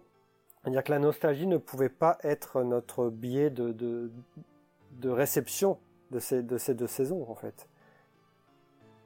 Je pense qu'en effet, il y a, un biais, y a un biais incontournable. la nostalgie euh, sur X-Files est un biais, enfin, un biais incontournable, d'autant plus que la série, déjà dans les, neuf premières saisons, est une série qui se regarde à un moment donné. Hein, son principe postmoderne, sa, sa construction, son, propre, sens du décalage par rapport à ses codes narratifs, ses codes euh, stylistiques fait que déjà c'est une série qui se regarde évoluer, avancer. Et, euh, c'est en ça d'ailleurs que c'est un, élément pionnier. Donc euh, évidemment le, sentiment de départ et la nostalgie qu'il génère est déjà euh, finalement diffusé dans les saisons 8 et 9. Hein. les annonces de départ sont quand même de plus en plus franches du côté de la Fox, enfin, de, fin de programmation. Et donc après, ça, ça, crée. En fait, autant la nostalgie, il faut l'utiliser, mais il faut éviter de tomber dans quelque chose de trop volontairement suranné. Euh, c'est ça la difficulté. Euh, moi, j'ai bien aimé, euh, quelque part, dans la saison 10, la capacité que la, série a à nous montrer ou remontrer ce qu'elle a été et la tentative de la saison 11 d'essayer d'avancer de nouveau. Il faut, reconnaître que c'est un peu ça meurt un peu dans l'œuf. C'est bah, vrai que la, nostalgie joue des deux côtés, de notre part et de la part de la série aussi quoi. C'est-à-dire mmh. est-ce qu'on doit avancer, est-ce qu'on doit regarder ce qu'on a fait? Enfin, c'était quand même euh, compliqué en même temps. disons que euh, la saison 10 et 11 est-ce que tu la vois comme ça Mais euh, c'est euh, la nostalgie, mais en même temps, c'est la série qui se regarde elle-même, en fait. Hein, qui, elle a toujours fait ça dans, certains épisodes qu'on appelle décalés. Elle, avait toujours ce côté, euh, ce contre-pied qu'elle prenait de. Elle s'observait elle-même pour, pour rendre quelque chose. je pense que la saison 10 et 11, c'est un peu ça. Bah, elle n'a jamais été aussi aussi pertinente dans ces saisons-là que quand elle montrait, quand elle parlait d'elle-même, quoi quand elle essayait de faire autre chose, enfin de raconter quelque chose de nouveau, euh, c'est là que ça, ça pêchait aussi. Quoi. Je pense. Bah, c'est justement quand j'évoque euh, le, personnage de, de, Reggie Something et puis finalement cette approche-là qui, qui réutilise tout, le, tout ce qui est euh, tout, le, tous les leviers hein, de, de, la nostalgie télévisuelle, notamment l'épisode clip avec l'intégration d'un personnage supplémentaire dans les images d'archives. Mmh euh, on, a en effet quelque chose qui se, qui se regarde. Moi, j'aime beaucoup la fin en fait de cet épisode-là, puisque autour même de ce que la, la de ce que de ce qu'est la trace de la fiction et de ce qu'elle essaye de laisser aujourd'hui comme trace au moment où il n'y a plus que de la fiction. Ça, c'est une notion euh, de littérature très contemporaine, en l'occurrence, cette idée que euh, le réel n'existe plus et qu'il n'y a que de la fiction. À l'ère des fake news, il n'y a que, euh, que, des choses qui sont finalement inexactes ou invraisemblables, en quelque sorte. Et, et, cette idée que le travail, cette idée que la série pendant longtemps a travaillé pour la vérité, ou en tout cas c'était sa tagline, eh bien finalement, elle est en train de se retourner aussi quelque part. C'est le bas de côté, le, décalage qu'elle propose. Alors, ça on sait du côté d'X-Files, le, le, twist et, comment dire, revient très souvent. Mais cette, cette idée que bah, finalement le travail sur la fiction et la capacité que la fiction critique a eu pendant euh, des années, là, il faut pouvoir la réutiliser. Et c'est à ce moment-là quand même que, au moment où elle explique ce qu'elle qu'elle s'est bornée à faire, a une utilité toute contemporaine. Mmh parce que y compris quand on y dit que la série est has Ouais. Parce que finalement, c'est pas vraiment les frontières du réel qu'on nous montrait, c'était plutôt les frontières du visible, parce qu'il n'y a rien de plus réel que la série finalement, que tout ce qu'elle racontait. Bien sûr. Ah, ça, c'est les mêmes. moi, c'est l'un des, des, des, des, propos de mon, de mon essai, c'est plutôt les frontières de la fiction. Ouais. Euh, donc de, ce qui relève de, du domaine de l'imaginaire et du réel, mais c'est une série très très, enfin, très ancrée dans le réel, bien plus que ce qu'on a pu dire d'elle, euh, y compris dans les années 90. Oui, parce que c'est vrai que dans les premières, euh, les premières pages du livre, tu dis, bah, ça, résume parfaitement aussi l'objet, enfin, pourquoi on est là aussi c'est que X-Files la synthèse parfaite entre le produit de consommation qui était la, série, enfin qui est toujours la série de Grand Network, donc qui est là pour remplir une vingtaine, trentaine de cases par saison, l'objet artistique avec les expérimentations formelles et finalement l'objet analysable. Donc en fait, X-Files a été en même temps, euh, je dirais pas peut-être pas un point de départ, mais une synthèse vraiment parfaite entre ce qu'on attend d'un programme de divertissement et d'un programme intelligent et euh, de ce qu'on peut faire avec ce programme, c'est-à-dire euh, quand, quand l'épisode est fini, qu'est-ce qu'on en fait. Bah, ça, en effet, il y, y a, un véritable alignement de planète hein, sur X-Files à ce moment-là. C'est que euh, on est sur un produit de network, donc euh, comme tu disais à l'instant, un, vrai produit, euh, même quasiment marketé. Et la franchise X-Files va au fur et à mesure des saisons se marketer jusqu'à 1997-98, notamment au moment de la, première, enfin du de Fight the Future c'est euh, ça, c'est une certitude. Et en même temps, en parallèle, du point de vue des séries, il y a euh, les programmes HBO euh, ou les programmes Showtime avec l'arrivée notamment de, Twin Peaks. Et X-Files se, se, situe à la fois comme une synthèse des différents âges d'or des séries 60, 70, 80, et puis les dérivations qui sont les modifications du cadre, du cadre télévisuel nord-américain. Et, ça, c'est extrêmement important. C'est la capacité qu'a eu la série à se situer vraiment sur, ces deux points de vue. Euh, encore plus avec le troisième élément, le troisième euh, pied du trépied, en quelque sorte, que, que tu évoquais. C'est un produit euh, analysable mais c'est aussi un produit auto-analysable. C'est aussi ça qui est très intéressant, c'est que X-Files s'est aussi interrogé sur ses limites euh, en tant que produit artistique, en tant que produit de grande consommation culturelle. Euh, et ça bascule du côté d'Hollywood, euh, est complètement interrogé, complètement tourné en dérision, et c'est ses limites ténues de dire qu'on est un produit critique, mais en même temps on est un produit d'aliénation des masses, et, est tout à fait ambigu et, très bien exprimé dans cette ambiguïté-là, est très bien exprimée. Ouais. Et c'est vrai qu'on parlait de de la culture, euh, bon, je, vais utiliser le mot geek, la culture geek par rapport à tout ce qui est pop culture et que X-Files aussi fait partie de la pop culture et un peu fait exploser tous les codes de la pop culture à cette époque-là. Euh, c'est vrai qu'à l'époque, c'était plutôt une contre-culture et que finalement, euh, de plus en plus, on revient à cette contre-culture, enfin de, l'époque, en se disant, ben non, maintenant elle fait partie de beaucoup de choses qu'on voit aujourd'hui et que X-Files euh, a apporté, a semé beaucoup de choses dans, ce qu'on voit maintenant, quoi.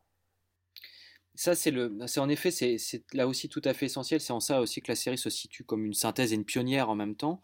C'est que euh, ce qu'on appelle euh, au début des années 90 la pop culture est encore en, effet une, suite de phénomènes, de, faisceaux, de contre-culture, y compris euh, ce qui est convoqué, les, contre-cultures de hacking, d'anarchistes, pour les anarcho-communistes aux États-Unis, mais aussi les cultures ou les contre-cultures ufologiques font partie d'un panel vraiment de contre-culture aux États-Unis. Euh, et le principe de la pop culture, c'est de faire d'une contre-culture une culture de masse aussi. C'est-à-dire euh, que sa dimension sa dimension euh, contre-culturelle, en l'occurrence, elle est aussi euh, assumée d'un point de vue beaucoup plus admissible, d'un point de vue capitalistique ou, dans, les grandes, dans les grandes sphères de la consommation. Cette ambiguïté-là fait vraiment de X-Files un, archétype de la pop culture américaine, au-delà même de ce que la programmation va essaimer pour l'avenir, dans les années 2000 ou 2010. L'héritage X-Files est extrêmement fort, mais c'est aussi une série qui assume euh, des héritages à chacun des épisodes qui sont produits. Ouais. Et c'est vrai qu'il y a un regard aussi sur l'histoire des États-Unis. Et comment tu expliques qu'elle a quand même eu un écho euh, en dehors des États-Unis, alors qu'elle parle vraiment de son pays? Ah, ça, c'est une, une vaste mmh. question, parce que déjà, il faut parler de, On peut convoquer plusieurs réponses. D'une part, c'est la réalité des évolutions des programmations, c'est-à-dire d'un point de vue médiatique comment X-Files finalement euh, a été permis de porter, euh, notamment en France, hein, si on prend l'exemple français, euh, des, nouveaux, des, nouvelles types, des nouveaux types de programmation télévisuelle, donc qui, ont participé de démocratisation. Ça a été X-Files pour M6, enfin X-Files et puis les programmes fantastiques pour, pour M6, et puis plutôt du côté de France Télévisions, c'était les sitcoms. Et euh, donc ça, il y a, y a ces phénomènes médiatiques culturels. Euh, après, il y a, y a le, phénomène d'époque, en quelque sorte. Euh, c'est la, la, fin du millénaire, et cette, les peurs généralisées du millénaire, de la fin du millénaire, enfin, ne concernent pas uniquement l'Amérique du Nord. Euh, dernière chose, c'est qu'on est quand même sur euh, euh, la fin d'un empire, en quelque sorte. Ces, grandes questions de la bipolarité, d'une part, après la, pendant la guerre froide, mais la fin de la guerre froide amène à un éclatement géopolitique et qui interroge, pas uniquement aux États-Unis, la position impériale des États-Unis, notamment sur l'hémisphère nord. Et, mmh. et, ça, finalement, ça, ça, ça, questionne, c'est-à-dire les, les, les, questions qui, qui, sont propres à la, comment dire, à la culture nord-américaine. elles sont aussi spécifiques, enfin, elles sont, elles sont aussi diffusées, en, notamment en Europe. Dernière chose, c'est que aussi X-Files fait partie des, des premiers grands représentants de ce qu'on appelle la mondialisation de la culture. C'est-à-dire que euh, une fin euh, progressive euh, des limites de sphères culturelles qui sont au départ des, plutôt des sphères linguistiques euh, et, ça, c'est ce qu'on appelle dans un, dans, un, autre contexte le soft power à l'américaine, c'est-à-dire qu'on est sur une autre forme euh, d'invasion, en quelque sorte, euh, qui, passe par des, par des leviers culturels, ce qu'on a, on a tendance à archétyper aujourd'hui avec Netflix ou Amazon Prime. Et tu penses que ça c'est absent des, des dernières saisons? 10, 11 comprises, enfin peut-être 7, 8, 9 à part et 10, 11 Ou est-ce que c'est quelque chose qui, qui est présent quand même, sous-jacent un petit peu. Cette question internationale de la, ou, historique euh, bah, Cette question de... de, de... Bah de, de, de, de, oui, oui, de, de, oui, on peut dire de, de, bah, tout ce que tu as dit, oui. Alors, euh, clairement, il y a, y, a y a, un programme qui, qui, qui me semble là aujourd'hui parfaitement ancré au-delà même de l'histoire des États-Unis. Moi, ce qui peut-être me dérange un peu plus dans ce cadre-là, c'est que justement, j'ai l'impression que plus on avance dans les saisons, moins on raconte quelque chose de l'histoire des États-Unis. En tout cas, moins frontalement. Les premières saisons sont euh, quasiment, euh, sont, presque politisées.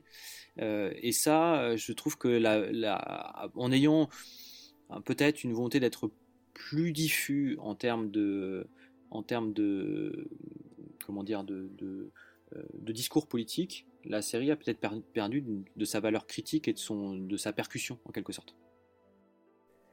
C'est vrai, bah, on, en parlait, on en parle souvent avec MH et, les autres sur le podcast, c'est que, euh, comme tu dis aussi dans le livre, euh, le second film vient confirmer que la série est devenue une série de personnages, et c'est vrai qu'on a eu euh, ce débat-là, c'est que de plus en plus on misait sur Mulder et Scully parce que c'était les grandes, les, grandes figures évidemment incontournables de la série, Et est-ce que tu penses que ça, ça, ça a été, on va dire, je vais pas dire un défaut, mais quelque chose qui, qui a joué en la défaveur de la série je, pense qu'en effet, c'est quelque chose, en tout cas, c'est I Want to Believe est, quelque chose de particulièrement significatif de cette évolution-là. C'est-à-dire que pendant pendant les neuf premières saisons, peut-être un petit peu, on peut peut-être l'arrêter avant, parce la huitième saison, la notion d'absence est très importante euh, avec le, retrait de, de, Mulder, David Duchovny du, casting.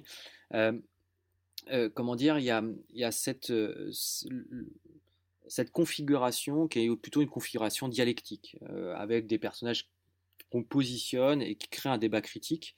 et quand on est au, au bout de ça, c'est la caricature, c'est de ne faire plus que des personnages. Et, en effet, j'ai moi cette impression que euh, c'est quelque chose qui a desservi, euh, que ce débat dialectique ne serve pas un objet autre que euh, la vie des personnages en tant que tel, à part de constater ce qu'on n'avait pas besoin de, savoir plus que ça, en effet, avec I Want to Believe, si, si, ce n'est qu'il y a des choses tout à fait intéressantes, que Mulder, en dehors de sa quête, s'il est privé de sa quête extraterrestre ou sa, quête de vérité, est finalement un être purement dépressif, finalement, il n'y a peut-être pas besoin d'un film pour nous expliquer ça. Et c'est aussi le, finalement c'est le retour des personnages plus que le retour de la série en fait qu'on nous vendait. C'est ça que c'est ça que beaucoup voulaient aussi, c'est retrouver des personnages plutôt que la série. Ça renvoie à la, nostalgie qu'on exprimait tout à l'heure. Hein. C'est cette, idée du compagnonnage, en quelque sorte, cette idée d'être accompagné par des, mais puis d'essayer de voir euh, des évolutions de personnages. Moi, ce qui m'intéresse quand même dans, le deuxième film, c'est euh, d'essayer de voir comment on a essayé de faire évoluer des personnages. Euh, ça, pour mm. moi, ça, cette idée que ce ne sont plus que des personnages, ça nous, ça affirme encore plus fortement que les neuf premières saisons ne sont que de la fiction ne sont que de, que de, la, de la fantasmagorie, au sens propre du terme. Euh, ça affirme de ce côté-là, d'autant plus que euh, finalement, euh, on n'est plus à des, personnages qui sont en attente de fin du monde, en quelque sorte. Ce, film-là, toi, comment tu l'as, trouvé au final? Un regard purement de spectateur. Ouais, j'étais, j'étais content d'un vrai retour de la photographie, d'une vraie photo exfalienne. Moi, je trouve que la, la, photo est vraiment réussie dans le film. Euh, le, choix d'un clair-obscur plus plus qui est, joué hein, par les décors, euh, décors sous la neige, vraiment très réussi. Euh, c'est-à-dire que la série nous montre, à le, la franchise nous montre à ce, à, ce moment-là ce qu'elle a, ce qu'elle a réussi à faire de mieux pratiquement avec les. Ouais, donc, donc ça, c'est une bonne chose. Après, en termes d'intrigue, c'est pas très réussi et le film surtout se finit plutôt mal l'impression qu'il finit à la va-vite, alors que justement il y a quelque chose d'un faux rythme au départ qui est plutôt intéressant. Euh, on est vraiment toujours dans l'attente d'une enquête qui avance euh, sans vraiment avancer. Euh, ça, c'est plutôt intéressant. Et puis, pour aller dans le sens de ce qu'on disait sur les personnages, c'est le, sort qu'on fait aux personnages secondaires, qui moi qui me dérange plus. Ouais. C'est qui sont qui sont vraiment purement des pis-aller. Euh, et, alors même que les personnages secondaires habituellement dans les épisodes sont plus que des pis et ce sont des, des, des, lieux d'interprétation pour Mulder et Scully habituellement. C'est vrai. MH, tu peux, tu peux ne pas être d'accord, mais... bah oui, on en avait déjà discuté. Pour moi, pour moi au bout d'un moment, la série s'essoufflait au niveau, euh, au niveau des histoires. Et puis on s'attachait aux personnages, donc on avait envie de, euh, d'avoir un même si on a quelques backgrounds, euh, l'histoire de Mulder avec, euh, avec l'enlèvement de sa sœur, euh, son père impliqué dans, la, le, syndicat, etc., on a envie quand même de voir les, personnages évoluer, voir comment ils mûrissent, comme. On, le voit déjà dans, les saisons, bah, on va dire, jusqu'à la saison 9, parce qu'en fait, moi, pour moi, le, film I Want to Believe, puis après les saisons j'ai pas euh, j'ai pas retrouvé enfin c'était euh, la nostalgie mais euh, j'ai pas retrouvé ce qui fait le charme de, de, comme si on avait vieilli avec quelqu'un et que ben, les défauts qu'on les défauts qu'on qu'on voyait pas on les voit maintenant. Donc c'est pour moi le le film a marqué le, I Want to Believe a marqué le déclin en fait un petit peu de, de la narration à laquelle on était habitué, enfin de la brillante narration à laquelle euh, on, était habitué. Alors après, est-ce que c'est moi aussi mon œil qui a changé? Euh, Il y a aussi une question de, de subjectivité. Bah, c'est vrai que tout a, tout a changé. enfin, le 21e siècle, tout a changé, quoi. Tout a basculé. Mm. les séries ont basculé. Donc X-Files a, quand même peiné à passer le, cap des années 2000 hein, quand même. Parce que je voulais revenir tout à l'heure, vous parliez des euh, cet aspect mondial qui a, engendré euh, le produit mondial qui est devenu X-Files. Euh, il y a aussi ce côté, je me souviens à, l'époque, ce qui a porté X-Files, qui a pu sortir en fait du domaine des États-Unis finalement, qu'il a sorti un petit peu aussi de, euh, du fait qu'elle est moins, elle était moins consensuelle que, toutes les, autres séries auparavant. Bon, il y avait quelques séries qui, sortaient un peu du lot. On a parlé de Twin Peaks, je pense à Code Quantum, euh, où, euh, où, il y avait quelque chose de, différent. c'est quand même, le, je me souviens très bien, c'était que c'était porté par les universitaires, les intellectuels, toute la classe un peu intellectuelle à l'époque, que ce soit aux États-Unis, en France, enfin en Europe, où on disait cette, cette série, je pense qu'elle serait pas, elle serait pas la série phénomène qu'elle serait si on n'avait pas eu quand même ce, ce type de, de, retour parce que la série euh, à cette époque je me souviens c'est quand tu regardais une série c'était la honte de se dire qu'on était on était fan de série de regarder la télé. On, on, on sabotissait devant. Euh, bon il y avait des séries qui n'étaient pas non plus des, des grandes ah oui, on, vient de loin, c'est sûr. Voilà. Et en fait, euh, est-ce que mm, X-Files n'est pas aussi sorti euh, de tout ça à cause de cette, euh, de ces, ben de, de, ce soutien en fait. Voilà, de ce soutien, de cette catégorie sociale qui a soutenu une série alors que c'était pas bien vu à l'époque c'est, à mon sens, c'est une histoire de un peu de vase communicant. En effet, euh, moi, quand je, comme j'essaye aussi de le dire dans, dans, mon essai, c'est que euh, X-Files est certainement, encore une fois, une des pionnières dans ce qu'on appelle, ce qu'on a appelé au début des années 2000, euh, 2010 ensuite, les artiséries, donc les, les séries à dimension artistique qui permettait de distinguer des programmes ambitieux, de programmes, tu parlais de, ce qui précédait avant des, séries euh, réganiennes, mais c'est aussi les séries réganiennes qu'on avait en France quand on avait MacGyver, l'agence touriste, quelque chose comme ça, qui étaient vraiment euh, des séries typiques des années 80, qu'on était les seuls programmes qu'on avait, sachant qu'il y avait déjà quelques programmes HBO par exemple qui avaient euh, modifié un peu les, lignes, hein, donc on, peut mm retourner, hein, on peut refaire l'histoire en quelque sorte.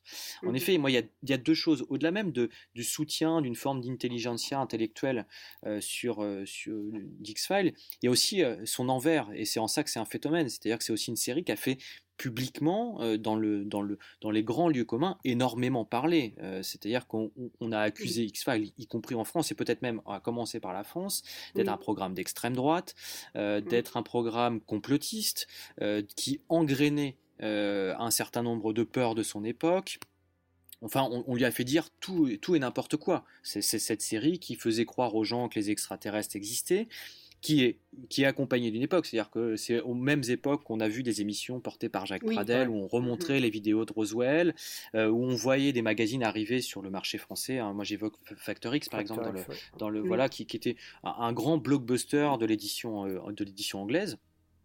Et euh, c'est tout un phénomène d'époque. Alors, il y, a des raisons euh, sociales, sociétales à tout ça. Euh, X-Files les a peut-être accélérées, mais surtout les a questionnées. Et c'est aussi c'est pas uniquement d'avoir été porté par des intellectuels que d'avoir intégré des paroles intellectuelles à son propre discours, d'avoir intégré une forme critique par rapport au monde qui l'environnait. et ça, c'est ce que peut faire le plus de plus pertinent en quelque sorte les programmes ou euh, la production euh, fantastique en l'occurrence d'avoir une force vive avec le monde de son, de son époque. Donc c'est une espèce d'imbrication de, tout ça encore une fois qui, qui font alors il y a, y a, les alignements de, les de planètes euh, évidemment mais d'avoir été capable d'humer de, de, sentir l'air du temps à la fois d'un point de vue artistique mais aussi d'un point de vue plus largement culturel. Et c'est en ça que c'est un phénomène un phénomène culturel qui a des impacts sociétaux. Moi, j'évoque un cas qui est plus presque de l'ordre de l'anecdote, mais le, cas du syndrome X-Files, c'est-à-dire cette eh capacité d'un programme qui va donner de l'urticaire à des élèves. C'est vrai, j'avais euh, totalement oublié ça. En, en, relisant, je fais, mais oui, c'est vrai, c'est vrai, c'était fou ça.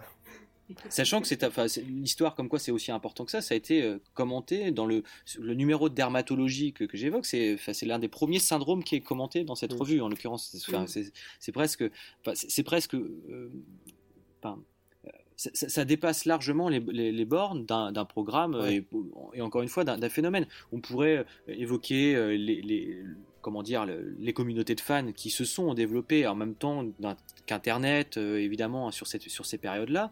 Mais il y a tout qui est, qui est fait pour accompagner ça. C'est-à-dire que c'est un produit qui est complètement dans l'air du temps à ce moment-là. Et puis, oui, elle a, eu de l'influence. Et donc, on a commencé à en parler. Et donc, finalement, quand on en parle, elle a encore plus d'influence. Après, on s'intéresse à elle. Et au final, c'est aussi ça, c'est un soufflet aussi qui retombe. C'est que plus on va s'intéresser à elle, plus on va montrer aussi qu'elle euh, qu'elle est dans une période soit positive, soit négative, quoi. C'est un double tranchant, comme tous les objets qu'on qu'on met un peu sous le prisme, sous la loupe, euh, au bout d'un moment, oui, c'est sûr, c'est sûr. Et c'est une série qui finalement aussi a été, euh, enfin là pionnière aussi à des, des programmes qui, qui, seront des programmes sériels des années 2000 notamment. Elle a été très très poreuse à la critique, euh, d'utiliser la programmation, la, la, scénarisation aussi comme réponse à la critique. Mmh. Donc euh, cette idée que euh, la série c'est ce qu'il y a de magique avec le, format sériel, c'est qu'il est imbriqué dans la réalité. Euh, on passe de la série à la réalité, on revient à la série. Enfin, je veux dire, la consommation est tressée automatiquement avec avec avec notre quotidien. Et finalement, tout ça est dans la production, tout ça est, fait de dans un continuum qui est extrêmement intéressant. Et ça, la, série le, dit très très bien. D'autant plus qu'elle se, elle, s'étale vraiment sur un nombre conséquent d'années, d'épisodes. Euh, et euh, ça, comme on le fait plus du tout, mais même à l'époque, comme on l'a peu fait euh, pour l'époque. Alors avant de terminer, on avait une question, enfin MH avec une question. La question qu'on pose à, pratiquement tout le monde. À tout le monde.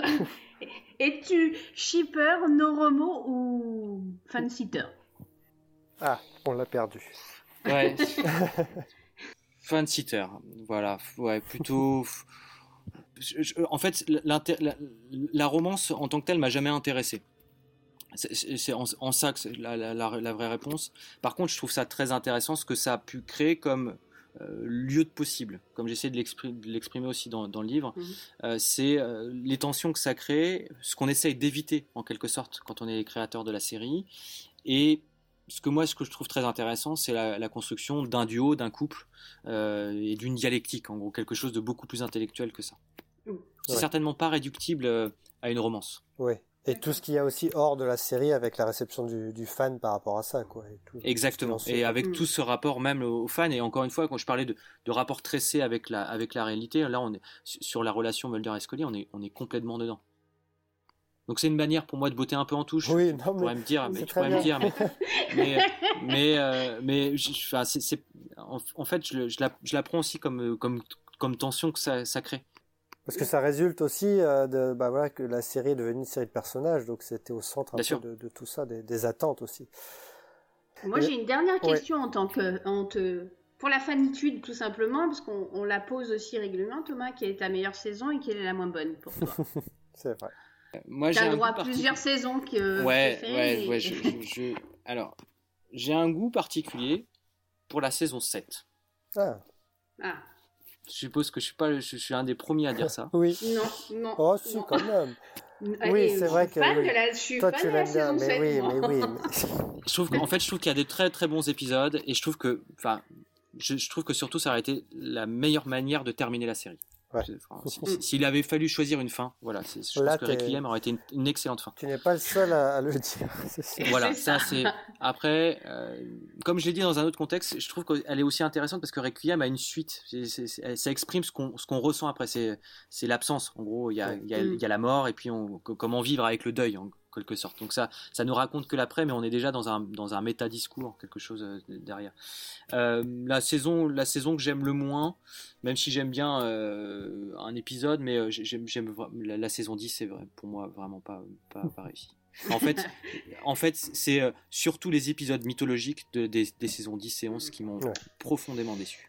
On peut pas t'en vouloir. Le, le, twist, le twist, la fin, euh, voilà. Y y a, en fait, il y a plein de choses, mais on aurait pu faire beaucoup d'épisodes euh, de ça.